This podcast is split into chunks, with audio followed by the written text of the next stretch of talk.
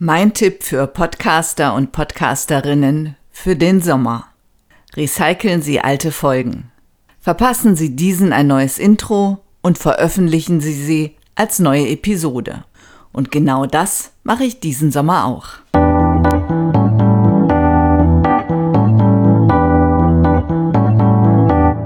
Hallo und herzlich willkommen beim Podcast übers Podcasten. Mein Name ist Brigitte Hagedorn. Sie hören heute die allererste Folge des Pyps.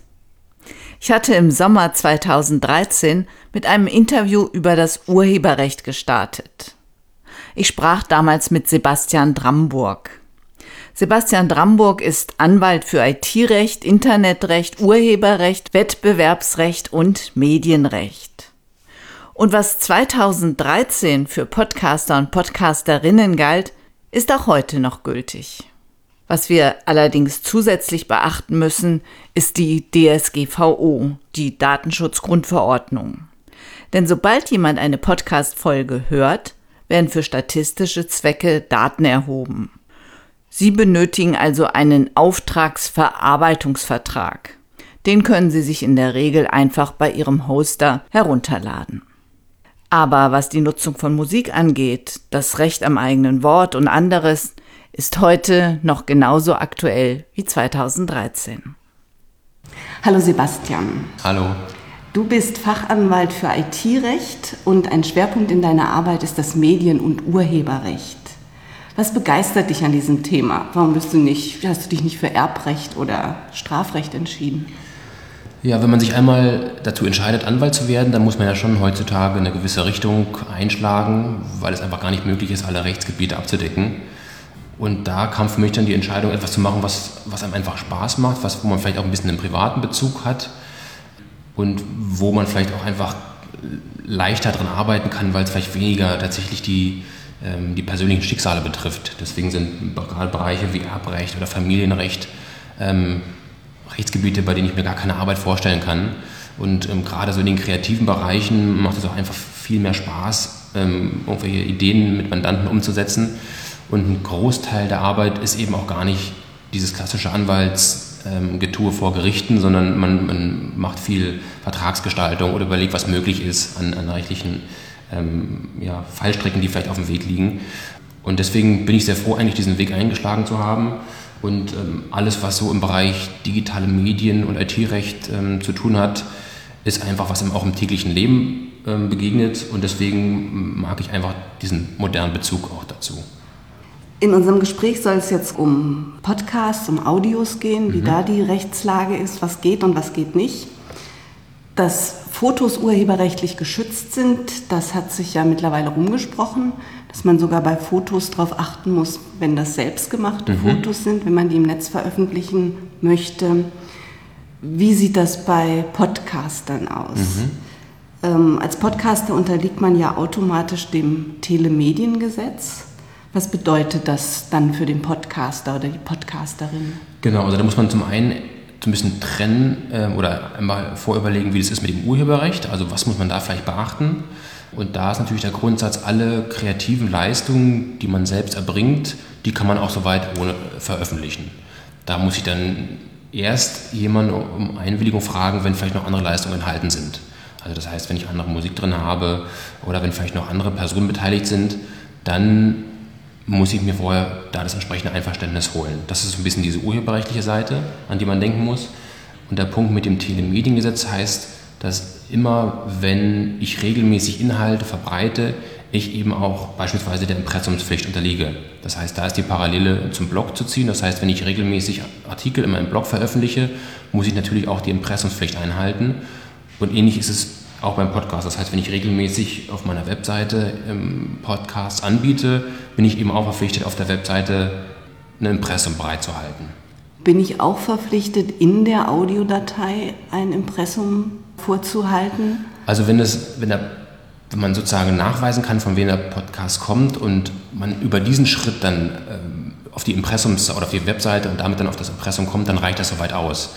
Also es gibt jetzt keine Pflicht, ähm, zum Beispiel am Ende eines Podcastes die ganzen Impressumspflichten vorzulesen.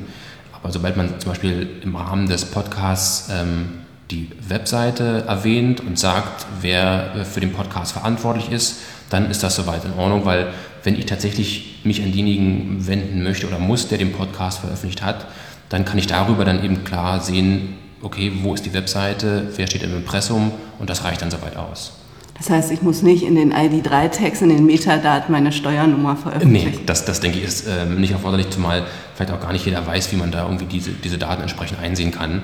Ähm, aber jeder weiß, okay, wenn hinter dem Podcast die Webseite steht, dann ist da auch das Impressum dafür ähm, der richtige Weg. Und ähm, was, was hat das Telemediengesetz, was besagt das sonst noch? Ähm, nein, das Telemediengesetz ist ähm, hauptsächlich bekannt dafür, dass es eben diese berühmte Impressumspflicht hat. Aber es hat natürlich auch viel ähm, zu tun mit den, mit den anderen Bereichen, die damit einfach zusammenhängen. Ähm, eben, dass klar erkennbar ist, ob ich zum Beispiel jetzt ähm, eine Webseite privat betreibe oder ob ich ähm, das beruflich mache. Das muss ich eben auch aus, dem, aus der Webseite bzw. dem Impressum ergeben.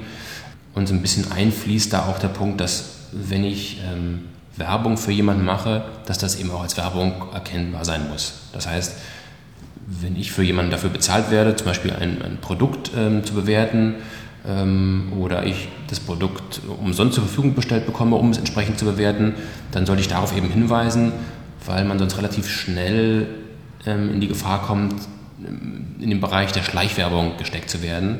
Und wenn das tatsächlich der Fall ist, dann ähm, kann man da Probleme bekommen, weil vielleicht die Konkurrenz ähm, einen abmahnen könnte, mit dem Vorwurf Schleichwerbung begangen zu haben, weil eben der Grundsatz ist, wenn man Werbung betreibt, muss es als Werbung auch erkennbar sein. Ja. Ähm, und in dem Zusammenhang ist natürlich auch wichtig, dass wenn man gerade mehr journalistisch ähm, Inhalte verbreitet, dann muss man natürlich auch darauf achten, dass man da ähm, auch in gewisser Weise Recht und Gesetz einhält. Das heißt, ich kann jetzt nicht um, falsche Inhalte verbreiten, weil ich mich sonst klar Ansprüchen Dritter aussetze. Ähm, steht jetzt nicht so konkret im Telemediengesetz drin, aber heißt einfach, wenn ich eine Tatsache aufstelle und sage, ähm, Person X hat das gemacht, dann muss das natürlich auch entsprechend beweisbar sein, weil sonst könnte die Person gegen mich vorgehen. Wenn ich dagegen viel Meinung verbreite, das heißt in, in meinem Podcast viel meine persönliche Meinung äußere, habe ich natürlich ein viel breiteres Spektrum Kritik auszuüben, weil die Meinungsfreiheit natürlich im, im Grundgesetz geschützt ist. Das heißt, das ist mal wichtig zu beachten. Zum einen, bin ich noch im Rahmen der Meinungsfreiheit oder habe ich tatsächlich schon ähm, die Grenze zur Tatsachenbehauptung aufgestellt, weil ich ganz klar sage, das ist so und nicht sage, ich meine oder ich bin der Ansicht, dass das so ist. Ja. Aber das ist ein relativ wichtiger Punkt noch. Ein ganz wichtiges Thema für Podcaster ist die Nutzung von Musik.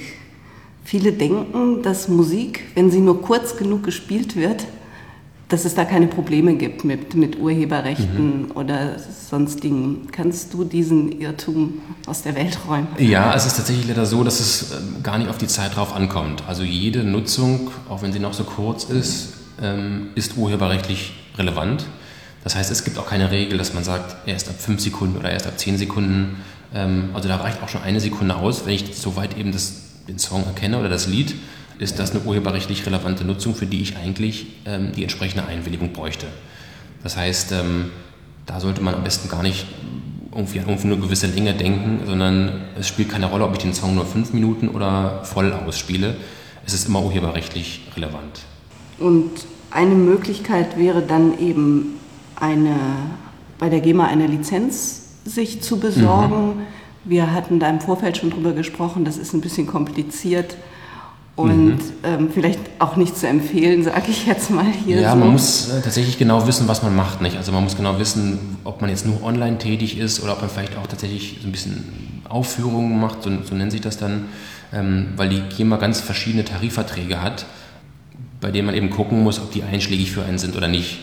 Und dann muss man eben genau gucken, ist der Künstler, dessen Werke ich nutzen möchte, ist der überhaupt bei der GEMA, was die meisten ja sind und hat er vielleicht auch alle Rechte der GEMA gegeben oder vielleicht die Rechte für die Online-Nutzung nicht. Ähm, und deswegen ist das da unter Umständen kompliziert, mit der GEMA zu arbeiten. Und wenn man nur selten Musik benötigt, ist das vielleicht zu viel des Guten. Also wenn man erstmal in der Übung drin ist und dann auch mit der GEMA geklärt hat, welche, ähm, welche Verträge man schließen muss, dann ähm, glaube ich, ist das eine gute Sache. Aber wenn man jetzt nur ab und zu einen kleinen Ausschnitt von Musik braucht, ähm, dann wäre das vielleicht übertrieben, da bei der GEMA anzufangen, da es ja da auch genug andere Quellen im Netz gibt. Ja. Genau, es gibt die sogenannten Plattformen mit PodSafe Music, die sind dann nach den, nach den sogenannten CC-Lizenzen, das ist ein schwieriges Wort, jetzt habe ich es auch gerade nicht auf der Zunge. die, die Abkürzung die genau, Creative Commons, genau. Genau, die genau, Creative genau, Commons genau. Licenses. Genau. Was, was ist das? Ja, Creative Commons ist eigentlich eine, sehr schöne Möglichkeit, Inhalte zu verbreiten, ohne dass man sie komplett aus der Hand gibt. Das heißt, es gilt jetzt gar nicht nur für Musik, sondern auch für Fotos und Texte und bedeutet im Grunde genommen, dass wenn ich ein Musikstück oder ein Foto ähm, selbst gemacht habe, kann ich es im Internet unter bestimmten Bedingungen freigeben und diese Bedingungen kann ich eben mit Creative Commons relativ gut festlegen. Das heißt, ich kann zum Beispiel sagen, mein Foto gefällt mir so gut, ich möchte gerne das anderes vielleicht nutzen ähm, und auch davon profitieren oder das auch schön finden, aber ich möchte zum Beispiel nicht, dass es kommerziell genutzt wird. Und so kann man sich im Grunde genommen aus Creative Commons verschiedene Lizenzbausteine ähm, zusammensetzen, um die Nutzung seines Werkes zu regeln. Ist auch relativ leicht, wenn man sich einmal damit befasst hat, weil man bei jedem Werk gut sehen kann, was man damit machen kann oder nicht. Das heißt, wenn ein, Song veröffentlicht ist, der unter Creative Commons Lizenz steht, dann kann man relativ leicht darunter erkennen, was man damit machen kann oder nicht. Das heißt, kann ich es zum Beispiel kommerziell nutzen? Kann ich das Werk bearbeiten? Das heißt, kann ich das Lied zum Beispiel kürzen und nur Stücke daraus nehmen? Oder kann ich das Foto beschneiden? Und ähm, welche Lizenzform ist eben damit verbunden? Ja. Und ähm, deswegen ist das eine gute Möglichkeit, wenn man eben nicht auf bestimmte Musikstücke ähm, angewiesen ist, sondern es vielleicht einfach nur um musikalische Untermalung geht, da vielleicht einfach bei Creative Commons zu gucken, ob man da nicht etwas findet. Die kleinste Lizenz ist dann meistens, dass man eben den Nutzer nennen muss. Genau. Und reicht es dann, den im Podcast zu nennen oder sollte man den dann auch vom Blog in den Show Notes nochmal erwähnen? Ähm, sollte man auch nochmal erwähnen, da man ja auch, oder das eine Vorgabe ist auch so ein bisschen darauf zu verlinken, auf den Urheber. Und das kann man ja dann nur über die Website. Ähm, deswegen reicht das aus, wenn man das macht und eben auch nochmal in dem Podcast erwähnt. Und genau, der kleinste, die kleinste Vorgabe wäre, dass man ihn nur nennt Ansonsten kann eben auch vorgegeben sein, dass man vielleicht seine Werke auch unter Creative Commons Lizenz stellt. Das heißt, da ist der Gedanke, wenn man etwas nutzt, was unter Creative Commons ähm, Lizenz veröffentlicht wurde, dann ist die Bedingung, dass ich mein Werk, das mit, dem anderen Werk dann verbunden ist, auch unter Creative Commons veröffentlichen muss. Ähm, aber das, wie gesagt, lässt sich relativ leicht aus den jeweiligen Lizenzbausteinen ersehen, was die Vorgaben da sind. Ich werde auf jeden Fall sowohl auf die GEMA verlinken von meinem Blog und auch auf ein paar Seiten, wo es ähm, mhm. solche freie Musik gibt. Wie sieht es denn aus mit Musik, die ich selbst mache? Also vorausgesetzt, ich spiele ein Instrument oder ich kann besonders gut singen. Was darf ich da? Also alles, was sozusagen Ausfluss der eigenen Kreativität ist, was man sich selbst ausgedacht hat, auch selbst komponiert hat und dann noch selbst ähm, gut zusammensingt, das kann man ohne Probleme selbst veröffentlichen und verwenden, wie man will. Ähm, schwierig wird es immer nur dann, wenn Leistungen einfließen, die man nicht selbst erstellt hat. Das heißt, ähm, gerade wenn man vielleicht zum Beispiel Musik covert, muss man gucken, dass man dann nicht wieder in Konflikt mit der GEMA kommt, weil man vielleicht GEMA-pflichtige Inhalte covert und das veröffentlicht. Was man machen kann, das ist ein, so ein bisschen ähnlich wie Creative Commons ist, dass es dann vielleicht auch Musikprogramme gibt oder quasi ähm, Liedelemente, die man dann seinen Texten unterlegen kann und daraus dann was zusammensampeln. Aber da muss man eben auch wieder darauf achten, wo nehme ich diese Inhalte her und darf ich diese Inhalte dann dafür veröffentlichen. Aber solange man selbst kreativ tätig ist, kann man damit nach Belieben dann hantieren. Und äh, so klassische Sachen wie Bach oder Beethoven, das darf ich einfach auf meinem Klavier nachspielen. Und genau, also da ist der urheberrechtliche Schutz abgelaufen und das ist unproblematisch, ganz mhm. genau. Und dann hat man ja auch ist die Leistung, die man erbringt, ja auch die eigene Leistung. Das heißt, man nimmt jetzt nicht irgendwie die, die eingespielten Töne von irgendeinem bestimmten Orchester oder ähm, von einem noch veröffentlichten Album, sondern es geht ja darum, dass man dann selbst eben das entsprechend nachspielt. Genau, und da wäre dann eben aber wieder die Trennung, wenn ich eine CD mit Beethoven nehme, die darf ich nicht veröffentlichen. Genau, genau, aber da ist dann wieder das Recht des Tonträgerherstellers betroffen. Ähm, aber wenn man eben dann ein Stück, was ähm, nicht mehr urheberrechtlichen Schutz hat, weil es vielleicht 70 Jahre oder älter ist, nachspiele, ähm, dann ist das soweit in Ordnung. Genau. 70 Jahre ist da auch die Grenze. Genau, genau. Dann kommen wir mal zu den Texten. Wie sieht es mit Büchern aus, mit Zeitungstexten? was darf ich hier einlesen mhm. und im Netz verbreiten? Also bei Texten ist es im Grunde genommen mit einer kleinen Besonderheit genauso wie bei Fotos oder Musik. Da ist eigentlich der Grundsatz, ich darf es auch nur verbreiten oder veröffentlichen, wenn ich es entweder selbst gemacht habe oder wenn ich beim Urheber nachgefragt habe und der sein Einverständnis gegeben hat. Die einzige Besonderheit bei Texten ist, dass es hier das sogenannte Zitatrecht gibt. Das heißt, ich habe durchaus die Möglichkeit, gewisse Textpassagen zu nutzen, ohne dass ich den Urheber frage. Das Zitatrecht ist extra im Urheberrecht ähm, besonders verankert, hat aber auch ganz konkrete Voraussetzungen. Das heißt, ich darf auch wirklich nur Texte nutzen oder zitieren, mit denen ich mich auch inhaltlich auseinandersetze. Beispielsweise, wenn es um einen sehr kontroversen Zeitungsartikel geht, kann ich durchaus ein oder zwei Sätze daraus in meinem Podcast vorlesen, solange ich mich eben auch damit inhaltlich auseinandersetze mit diesem Zitat und eben auch klar kennzeichne, dass es ein Zitat ist. Also dass nicht irgendwie der Eindruck entstehen könnte, das, was ich vorlese, ist meine eigene Leistung. Und dann ist es durchaus möglich, gewisse Ausschnitte von beispielsweise Zeitungstexten als Text wiederzugeben oder eben auch vorzulesen. Wichtig ist eben, wie gesagt, im Zitat, dass man damit ähm, das nicht nutzt, um sein, ähm, seine eigene Leistung zu schmücken, sondern nur als ähm, Auseinandersetzung mit der jeweiligen Textquelle verwendet. Also dieses Stichwort schmücken ist so ein bisschen das, das Schlüsselwort. Also nur weil ich es jetzt nett finde, das zu erwähnen oder vielleicht auch, ein, also gilt das auch für einen Ausschnitt aus einem Hörbuch zum Beispiel, ja, was ich bespreche? genau. Also es muss tatsächlich schon einen Bezug haben zum, zu, meinem, zu meiner Besprechung, zu meinem Kritik. Also wenn ich eine bestimmte Passage vielleicht in einem Text ähm, besonders schlecht oder besonders gut finde und der Meinung bin, es muss besonders erwähnt werden, da es äh, vielleicht für die Besprechung wichtig ist, dann kann man das durchaus zitieren, genau. Wie sieht es mit Umgebungsgeräuschen aus? Also zum Beispiel, wenn ich auf einer Veranstaltung das Aufnahmegerät mitlaufen lasse für einen Beitrag über die Veranstaltung, was ist da erlaubt? Also hier ist auch wichtig, dass es eben klar darauf ankommt, dass, dass man es nicht darauf anlegt, wirklich das aufzunehmen, was im Hintergrund läuft. Aber wenn ich beispielsweise auf einem Konzert bin und dann einen Mitschnitt mache, ähm, wäre das auch eine urheberrechtlich problematische Handlung, wenn ich das danach so veröffentliche.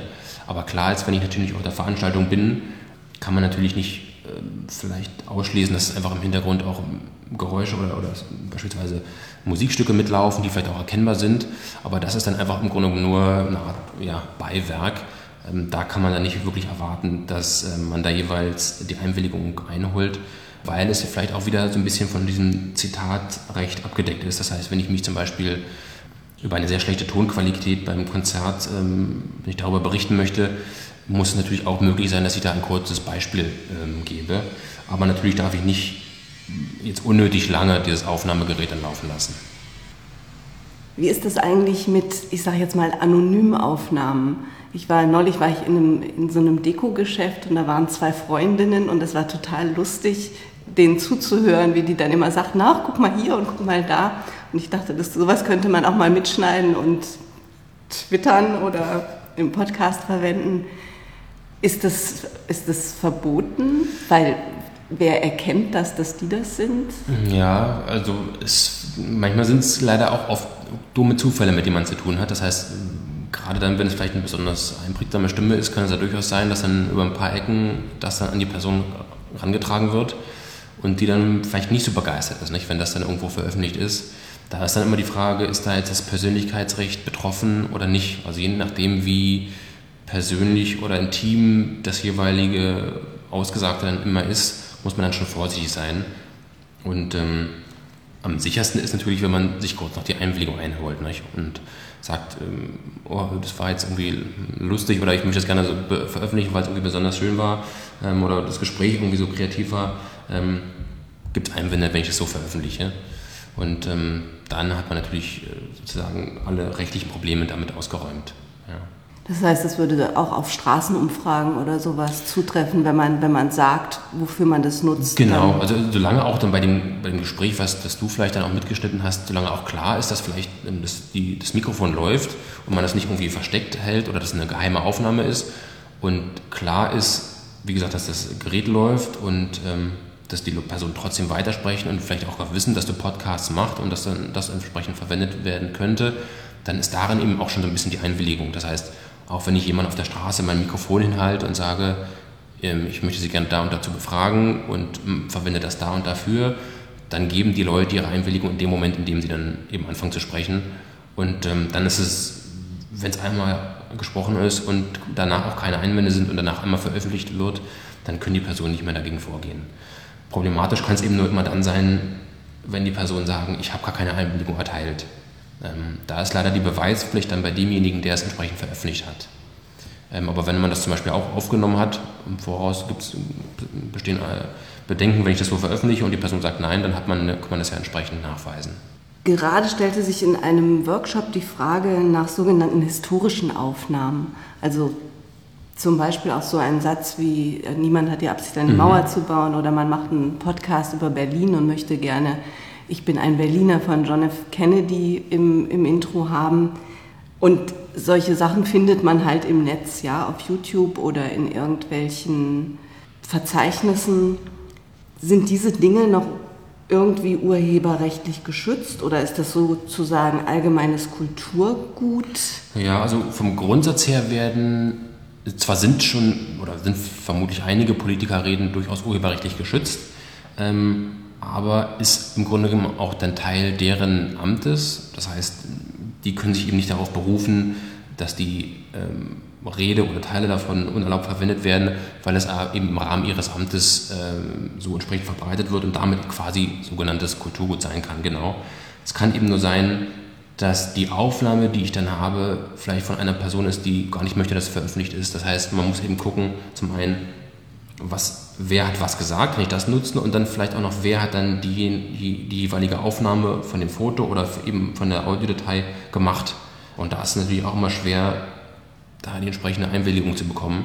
Ähm, aber natürlich bei so ganz markanten Sachen dürfte es unproblematisch sein, das so zu verwenden. Ähm, aber gerade vielleicht bei aktuellen Aufnahmen, auch wenn die vielleicht von Seiten des Politikers verwendet werden können, sollte man trotzdem klären, wer die Aufnahme gemacht hat und wer die Aufnahme veröffentlicht hat. Und da dann nochmal nachfragen. Sicherheitshalber, ganz genau. Aber wenn es gerade so was Markantes ist, was wirklich so im Umlauf mittlerweile ist, dass man gar nicht mehr sagen kann, wer die ursprüngliche Aufnahme gemacht hat, dann ist das so ein bisschen diese Grauzone Kulturgut, ganz genau. Und dann kann man das unproblematisch verwenden. Ich finde das grundsätzlich auch richtig, dass diese Rechte gewahrt werden und dass man da nicht machen kann, was man will. Aber es nimmt immer so ein bisschen die Spontanität raus. Man hat eine Idee und dann fängt man halt immer erstmal an, die, die Quellen zu suchen und wen man mhm. alles fragen muss. Und dann ist die erste Antwort erstmal so wie, äh, wie was wollen Sie machen? Ein mhm. Podcast, was ist denn das? das? Und das ist ein bisschen schade. Ja, das stimmt, aber leider ähm, ja, wie gesagt, das ist halt wie gesagt so ein, zweischneidiges Schwert. Also ähm, auf der einen Seite leider, weil es vielleicht ein bisschen hemmend ist, aber auf der anderen Seite bringt man ja selber auch kreative Leistungen und ähm, vertraut ja eben auch so ein bisschen darauf, dass die dann entsprechend geschützt ist. Nicht? Natürlich. Ja. So ein Podcast ist ja dann auch sofort quasi ein urheberrechtlich genau. geschütztes Werk. Genau. Gut, dann noch zum Schluss. Was darf ich mit diesem Interview machen? Ja, wichtige Frage. Ähm, wir hatten ja schon vorher sozusagen die Rahmenbedingungen geklärt, für was du das Interview nutzen möchtest. Aber eigentlich zeigt das doch ganz gut, dass man eben, wenn man Interviews gibt oder eben Interviews führt, auch schon immer klären muss mit der Person, für was es eigentlich ist. Ganz extrem ist es dann, wenn man so einen sogenannten Interviewvertrag schließt wo ganz klar ist, wie viel Möglichkeit man hat, da nochmal drüber zu gucken, über die endgültige Version zum Beispiel oder sich das nochmal anzuhören und Änderungen vorzunehmen, weil das der, der interviewten Person manchmal auch Sicherheit gibt und ähm, man nicht die Angst haben muss, dass vielleicht irgendwelche ähm, spontanen Äußerungen, die dann vielleicht doch negativ sind, veröffentlicht werden. Aber du kannst das natürlich, ähm, das Interview gerne bei dir veröffentlichen und das auch so nutzen, wie du möchtest. Vielen Dank. Sehr gerne. Auch dass ich diese Folge nochmal veröffentliche, habe ich mit Sebastian Dramburg abgesprochen. Ob ich das nun hätte tun müssen oder nicht, das spielte für mich keine Rolle. Doch warum habe ich eine alte Episode gesendet und Ihnen auch noch als Tipp verkauft? Im Sommer in der Urlaubszeit pausieren viele ihren Podcast. Auch die Downloadzahlen gehen im Sommer oft in dieser Zeit herunter und ich kann das durchaus verstehen. Doch ich denke, meine Hörerinnen haben vielleicht gerade jetzt Zeit zum Podcast hören. Und wenn sie bei mir dann nichts finden, dann finden sie vielleicht einen anderen interessanten Podcast und ich könnte sie verlieren. Und andere wiederum haben vielleicht Zeit, in der Welt der Podcasts etwas herumzustöbern und treffen auf meinen Podcast. Dann kann ich also neue Hörer und Hörerinnen gewinnen. Ich habe dieses Vorgehen schon vor einiger Zeit bei Ivan Blatter gesehen und finde diesen Recyclingweg sehr gut. Sie bekommen etwas zu hören und ich kann ganz entspannt eine kleine Auszeit nehmen. Auch im August wird es nochmal eine alte Folge geben. Ebenfalls zu einem Evergreen-Thema, der Stimme. Ich freue mich, wenn Sie dann wieder dabei sind. Eine gute Zeit bis dahin, Ihre Brigitte Hagedorn. Mehr über mich und meine Arbeit finden Sie auf www.audiobeiträge.de.